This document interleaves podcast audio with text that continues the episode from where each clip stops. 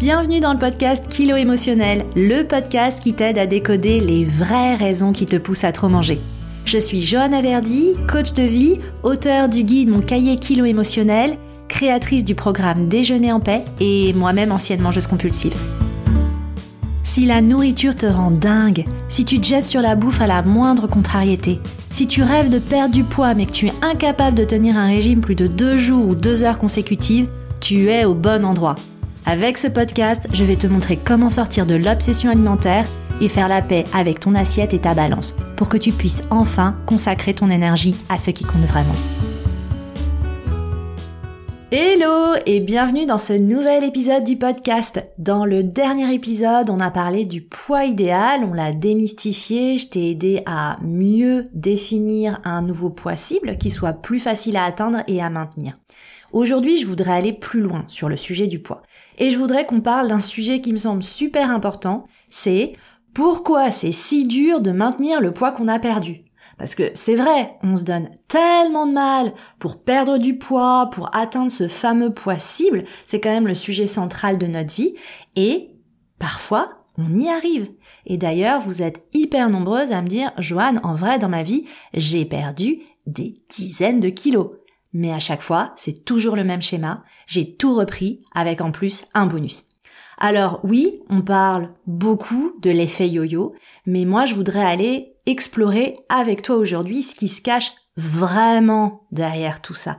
Et donc je te propose de plonger ensemble et d'explorer les mécanismes qui se cachent sous la surface. Pourquoi c'est si dur de maintenir une perte de poids? Au programme de l'épisode d'aujourd'hui, on va commencer par faire l'état des lieux de la situation et aller explorer un petit peu plus le taux de succès des régimes. Et ensuite, je t'expliquerai en détail les vraies raisons pour lesquelles maintenir une perte de poids c'est si difficile. On va passer en vue évidemment des facteurs physiologiques, on va aller voir même un peu plus loin que ce que tu as pu déjà entendre. Et puis ensuite, on ira aussi et surtout explorer les facteurs émotionnels et d'autres facteurs dont on ne parle pas assez. Et puis enfin, je t'aiderai à prendre de la hauteur et vraiment à prendre conscience de l'impact à long terme de l'alternance entre perte de poids et prise de poids. Commençons ensemble par un petit état des lieux de la situation. Hein, je vais commencer par partager quelques statistiques concrètes, scientifiques, qui sont issues d'une étude de l'INSERM, qui est l'Institut de la santé et de la recherche médicale. Tu en as peut-être entendu parler, c'est l'étude Nutrinet Santé qui a été menée sur plus de 100 000 personnes qui sont suivies sur plusieurs années. Alors cette étude, elle révèle quoi? Elle révèle que 70% des femmes et 50% des hommes aimeraient perdre du poids. Bon, ça nous montre déjà la surreprésentation des femmes sur le sujet, comme je l'expliquais dans l'épisode 9 du podcast consacré au sujet Pourquoi le piège des régimes se referme sur les femmes? Donc, t'as potentiellement déjà 70% de femmes qui veulent perdre du poids, donc qui se mettent au régime. Et sur donc ces personnes qui veulent se mettre au régime, eh bien la plupart ont déjà suivi un régime dans leur vie et on en a même 30% qui ont déjà suivi plus de 5 régimes dans leur vie. Donc être au régime, c'est vraiment devenu la norme pour beaucoup de personnes, pour beaucoup de femmes et tu l'as peut-être remarqué euh, aujourd'hui, t'es presque un peu bizarre si tu fais pas partie de la tribu qui dit que tu dois faire attention, que tu dois être raisonnable, etc. Ça, c'est vraiment devenu la norme. Limite dire, ah non, mais moi, j'ai pas de souci avec la nourriture, je m'en fiche, je mange ce que je veux, tu passes vraiment pour une extraterrestre. Donc, ceci étant dit, on a des femmes qui sont globalement au régime tout le temps. Et qu'est-ce qu'on sait sur les régimes? Ben, ce qu'on sait, et ça sort pas du chapeau, hein, c'est vraiment les études scientifiques et épidémiologiques qui le montrent, c'est que 95% des personnes qui suivent un régime amaigrissant vont reprendre leur poids initial, voire plus, dans les 2 à 5 ans qui suivent leur régime. Et il y a à peu près seulement 5% des personnes qui réussissent à maintenir une perte de poids significative sur le long terme après la fin de ce régime restrictif. Donc, globalement, t'as quand même 95% d'échecs, on va dire, et 5% de succès. Mais alors, pourquoi c'est si difficile? Et qu'est-ce qui fait que, mine de rien, 5% des personnes y arrivent? Alors il y a différents facteurs à prendre en compte. Le premier facteur, c'est le facteur physiologique et physique.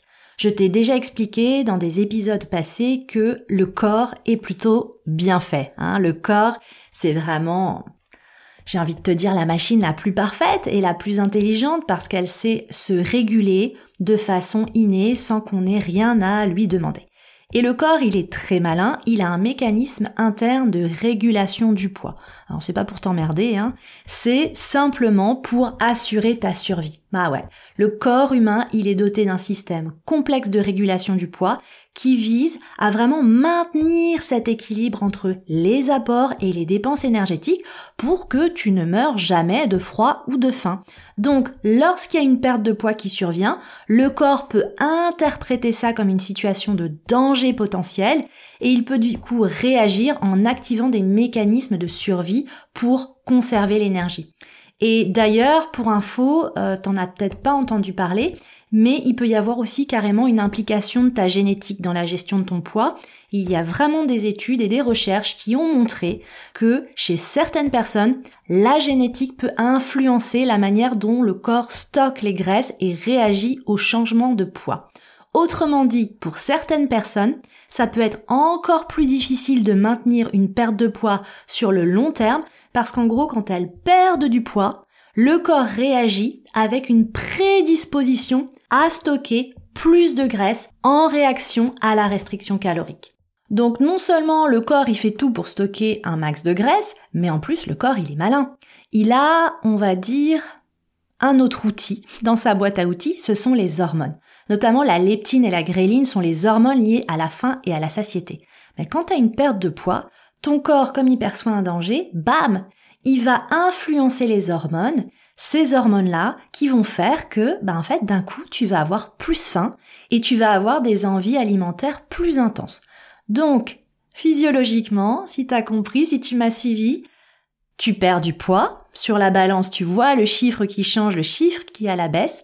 Mais dans ton corps, tous les mécanismes se mettent en branle-bas de combat pour s'accrocher et stocker un maximum la graisse, hein, pour vraiment la retenir et te sauver la vie, et faire en sorte que tu aies encore plus faim, donc que tu augmentes tes apports caloriques pour compenser cette perte de poids.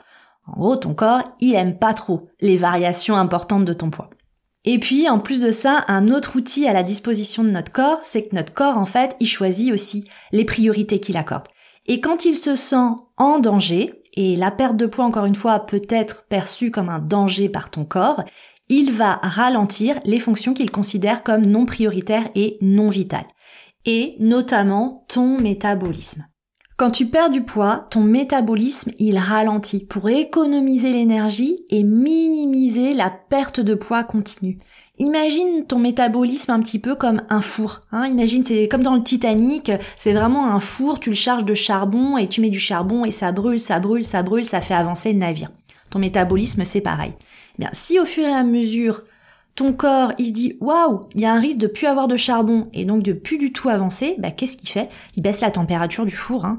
C'est pas très différent de ça. Il baisse la température du four et du coup, euh, bah effectivement, le four est moins chaud, tout est ralenti, t'as besoin d'encore moins de charbon pour faire avancer un peu plus lentement ton navire. Et le problème, c'est que cette réduction du métabolisme, elle peut vraiment persister même après la fin de ton régime, même après ta perte de poids. Et du coup, la conséquence, c'est que quand tu te remets à manger la même quantité de nourriture qu'avant, ben en fait, tu reprends du poids. Hein. tu reprends du poids parce que tu mets plus de charbon que ce que ton corps est maintenant capable de brûler. Donc ce qui t'arrive très concrètement au quotidien, c'est que tu perds du poids, au début tu es super contente, et puis arrive un moment où tu arrives à un plateau. Il se passe plus rien. T'as beau même euh, continuer de faire plus de sport, faire attention à ce que tu manges, ton poids ne bouge plus d'un iota. Et si tu veux perdre plus avec cette méthode, ben va falloir que tu manges encore moins. Mais le problème, c'est que tu as encore plus d'envie alimentaire qu'avant et tu encore plus faim qu'avant. Donc tu te rends compte là ce qui se passe. Tu rentres vraiment dans le cycle infernal de la restriction calorique. Tu te mets à tirer sur l'élastique encore et encore, tu t'appuies vraiment sur ta volonté, ta motivation. Sauf que tôt ou tard, hein, c'est pas de ta faute, cet élastique sur lequel t'as tiré très fort, bah il craque. Et ça, ça s'exprime par des craquages alimentaires. Ça s'exprime aussi par le fait que dès que tu remanges normalement, Ce qui avant te faisait juste en fait maintenir un poids stable, eh ben désormais ça te fait grossir et du coup tu commences à utiliser le vocabulaire du combat. Je suis en lutte contre mon corps, je suis en guerre contre mon poids, c'est un combat contre moi-même. Et j'ai envie de te dire oui, c'est vrai, ça devient un véritable combat permanent contre toi-même. Donc tu vois, cette dimension physique déjà, elle est vraiment à prendre en compte et j'espère que ces explications déjà, ça t'aide à mieux comprendre ce qui se passe au niveau de ton corps. Mais maintenant, je voudrais aussi qu'on aille explorer ce qui se passe sous la surface. Hein. Tu sais que j'aime bien cette métaphore de l'iceberg là. Hop, on va mettre notre petite combinaison. En plus, je t'ai parlé du Titanic tout à l'heure. On va enfiler notre scaphandre et on va aller dans les profondeurs, voir ce qui se cache sous la surface de ces difficultés à maintenir une perte de poids. Alors, la première chose, moi, que j'identifie, c'est qu'en fait, la perte de poids par la restriction calorique, ça nie le rôle fondamental de réconfort émotionnel de la nourriture. Oui, on le sait, on est des mangeuses émotionnelles, donc le stress, la tristesse, la solitude, l'anxiété toutes ces autres émotions, ça peut vraiment déclencher chez nous des comportements alimentaires qui sont compulsifs et excessifs parce que la nourriture, ça nous apporte un réconfort immédiat face à toutes les émotions négatives de la vie puis globalement pour certaines même à toutes les émotions, hein. même les émotions joyeuses. Donc cette association entre réconfort émotionnel et nourriture, souvent ça se forme dès l'enfance, ça crée des schémas qui sont profondément ancrés et qui sont difficiles à briser. Et puis, euh, je te l'avais expliqué aussi dans un épisode précédent, les aliments qui sont riches en sucre et riches en graisse, ça vient activer des zones de plaisir dans le cerveau et ça renforce vraiment l'association entre la nourriture et le réconfort émotionnel. Donc tout ça pour dire que au final, quand tu te dis je vais être dans la restriction calorique, ben en fait, tu fais complètement abstraction du fait que jusqu'à présent, et ça marche comme ça pour toi depuis des années, voire même des décennies, la nourriture contribue à ton équilibre émotionnel. Donc quand t'as plus ça, bah vraiment, euh, j'ai envie de te dire, c'est comme si on t'enlevait une jambe.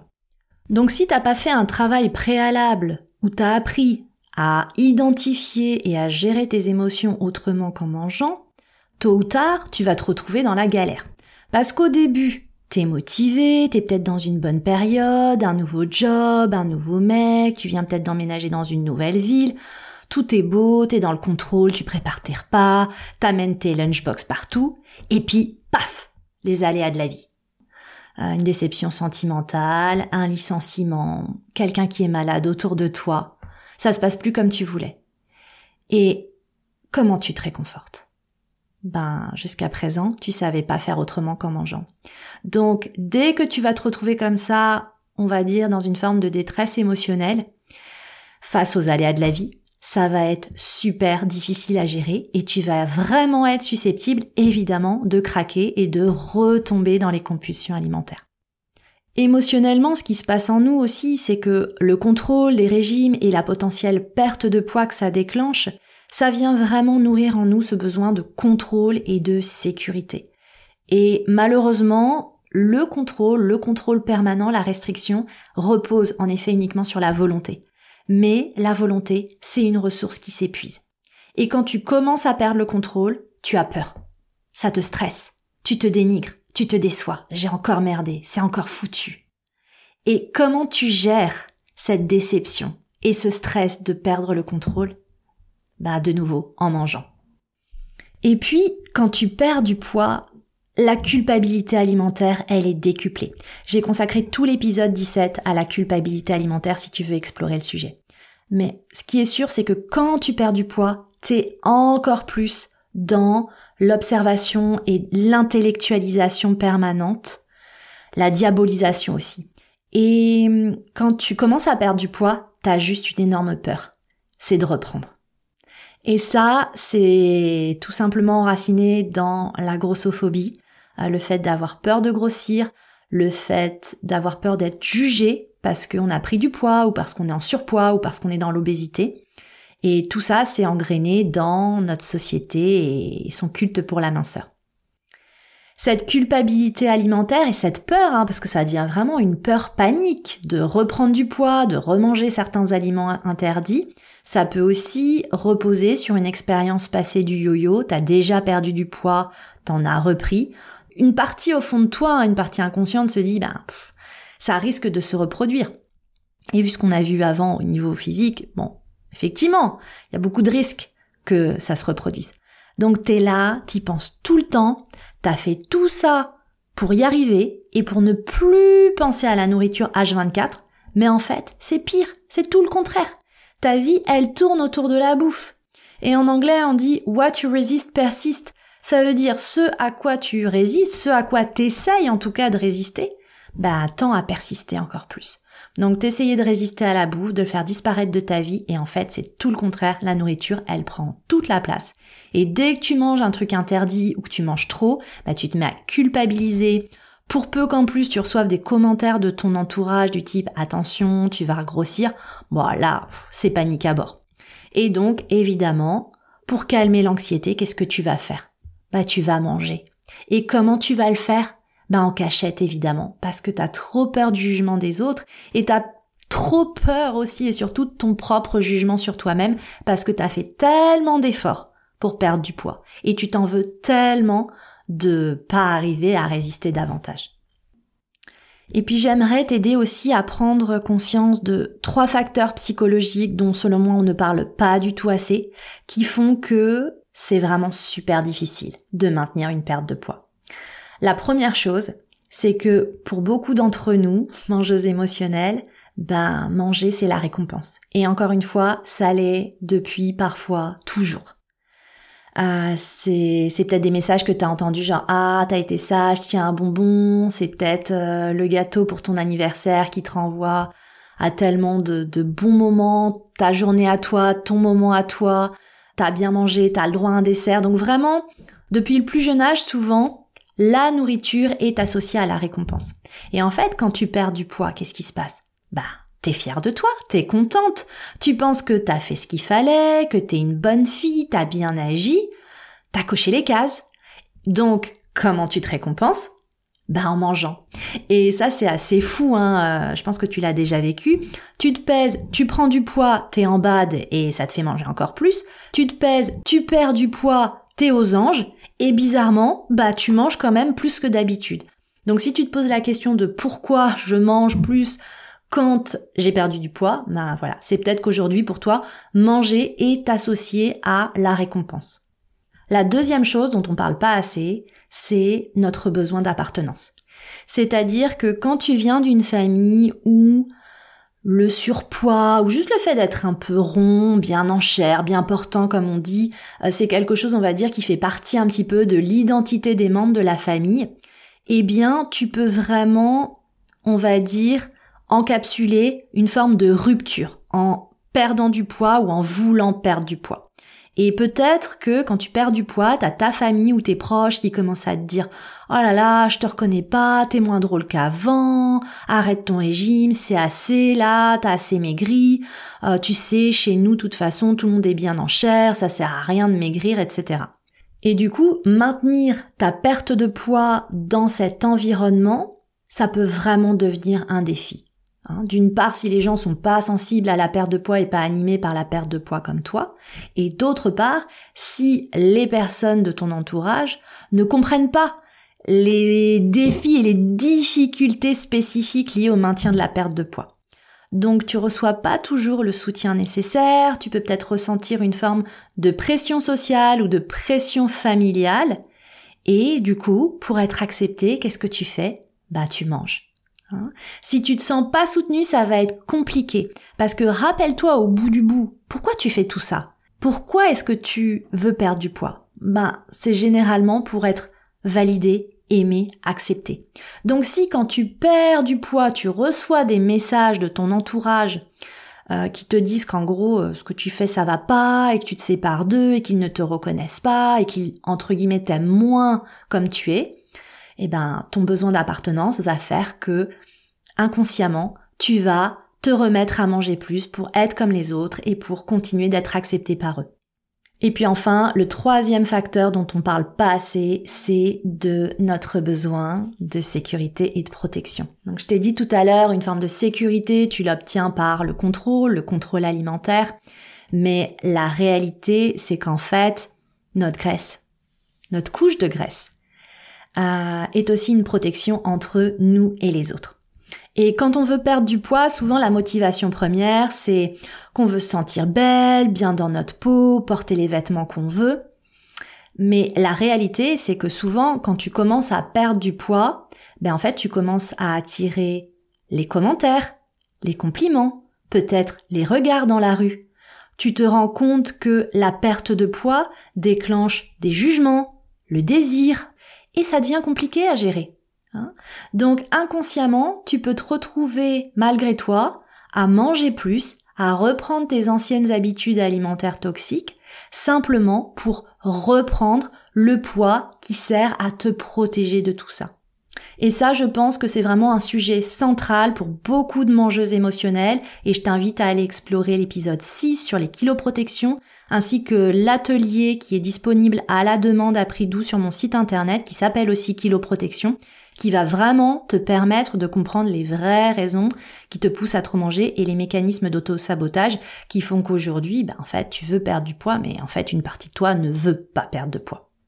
Donc tu vois, tu comprends un peu mieux pourquoi tu te retrouves malgré toi euh, à enchaîner des périodes où tu perds du poids euh, et puis t'en reprends. Puis d'ailleurs, ce qui est assez dingue, c'est souvent ça te prend 4-5 mois pour perdre, je sais pas moi, 5 kilos. Mais par contre, ça te prend deux semaines pour les reprendre. Hein, c'est quand même fou. Et non seulement tu reprends tes 5 kilos, mais en général, t'en prends un ou deux de plus. Donc ça, c'est ce qu'on appelle l'effet yo-yo. Et je pense qu'on parle pas assez des conséquences sur le long terme.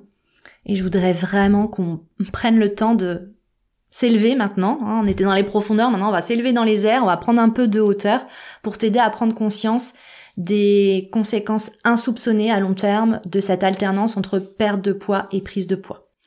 La répétition de ces cycles en yo-yo, perte de poids, prise de poids, bah, ça va faire une, euh, une adaptation sur le long terme de ton métabolisme de base, et plus qu'une adaptation, c'est même une altération, et ça va rendre encore plus difficile la perte de poids dans le futur. Donc euh, plus tu fais des régimes, plus tu perds du poids et t'en reprends, et plus en fait tu vas avoir du mal à atteindre ton fameux poids idéal. Et ça va devenir aussi de plus en plus difficile de faire quelque chose de tout simple qui est maintenir un poids stable. Et je sais que pour beaucoup d'entre vous, juste arriver désormais à maintenir un poids stable, ça devient déjà un vrai défi. Donc sur le plan physique, euh, c'est vrai que bah, plus tu continues dans, dans cette démarche, et plus les choses vont s'aggraver. Donc euh, c'est vraiment important de le dire. Et euh, j'en ai, parlé un petit peu sur les réseaux cette semaine et j'hallucine toujours de, de, voir les messages. je faisais 64 kilos, mon poids idéal c'était 60, et aujourd'hui, dix ans plus tard, je suis à 75, ou je suis à 80, ou je suis à 90. Et moi, la première, à la base, euh, j'ai commencé euh, quand j'avais ma vingtaine, je faisais entre 54 et 56 kilos. Mon objectif, c'était 50. Euh, c'était un objectif complètement, j'ai envie de dire débile, irréaliste, mais voilà, c'était ce que j'avais en tête à l'époque. C'était 10 kilos de moins que ma taille. Aujourd'hui, avec tous ces cycles répétés, ben, mon poids, mon poids de forme, euh, comme je l'expliquais dans l'épisode précédent, il est plutôt autour de 62-67, donc 65, donc en gros 10 kilos de plus. Donc, je sais que pour, entre guillemets, arrêter les dégâts, il faut que j'arrête les régimes. Si j'avais continué encore de suivre des régimes, ben, je sais pas où j'en serais aujourd'hui, je serais peut-être à 80, 90 kilos. Donc, déjà, la première étape, c'est d'arrêter, hein, arrêter le massacre, arrêter le massacre.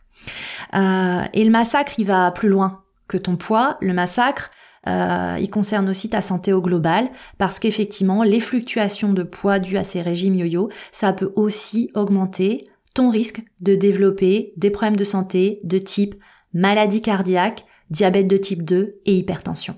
Et ça, je trouve que malheureusement, on n'en parle pas assez parce qu'on s'arrête juste au sujet du poids, mais en réalité, il y a plein de maladies chroniques aussi qui aujourd'hui, même si ça n'a pas été corrélé scientifiquement, peuvent aussi s'expliquer par ton histoire avec les régimes. Et ensuite, la conséquence à long terme de tout ça, c'est évidemment un impact sur ta santé mentale.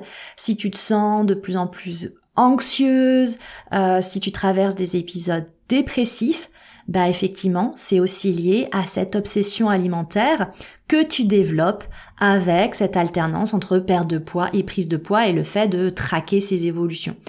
Et euh, vraiment, j'insiste là-dessus. Rappelle-toi que à la base, tu fais tout ça pour ne plus penser à la nourriture, mais en fait, c'est vraiment pire. Ça prend toute la place.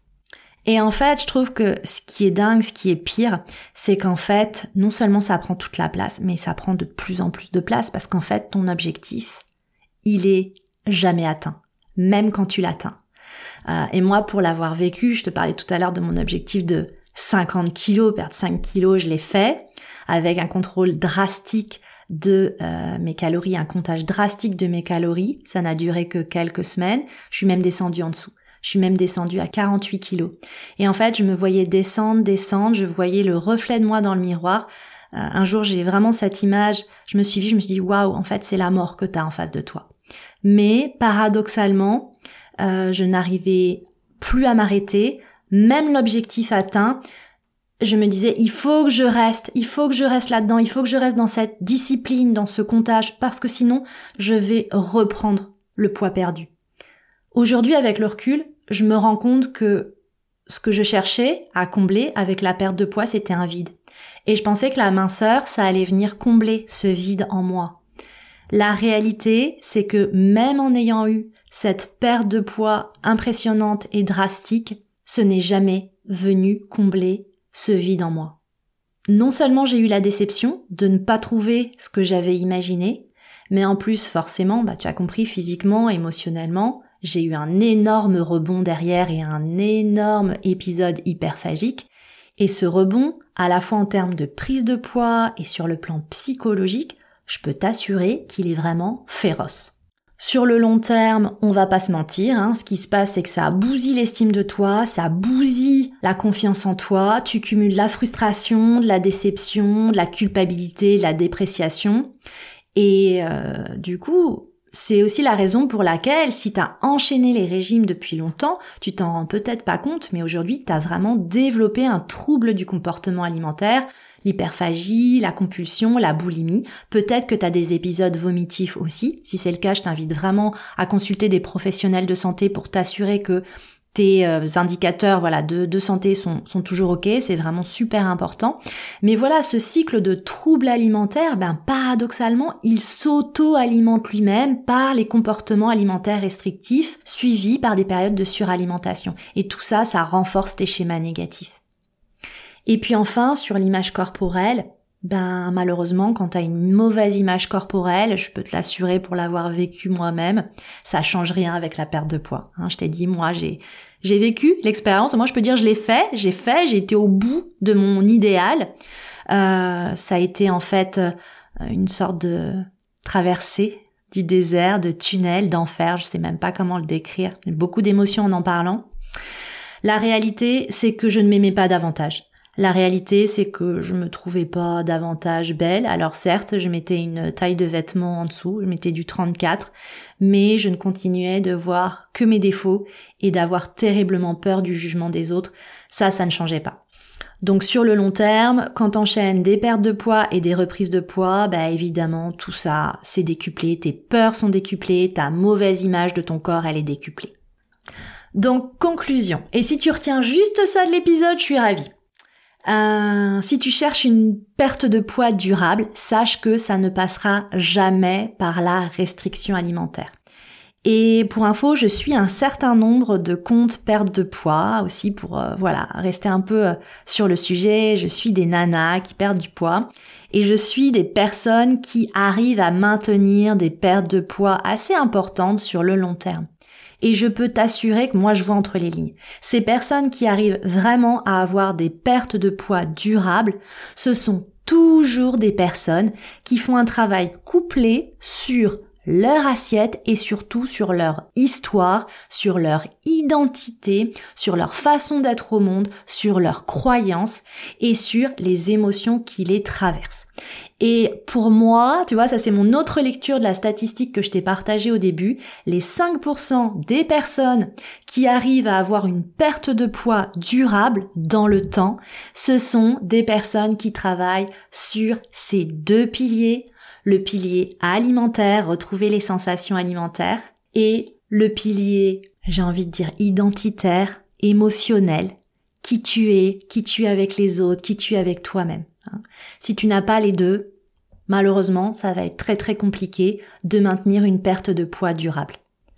Voilà, j'espère que cet épisode t'aura aidé à comprendre pourquoi maintenir une perte de poids, ça ne relève pas d'un manque de volonté, mais ça découle vraiment de multiples facteurs physiologiques, émotionnels, psychologiques et environnementaux.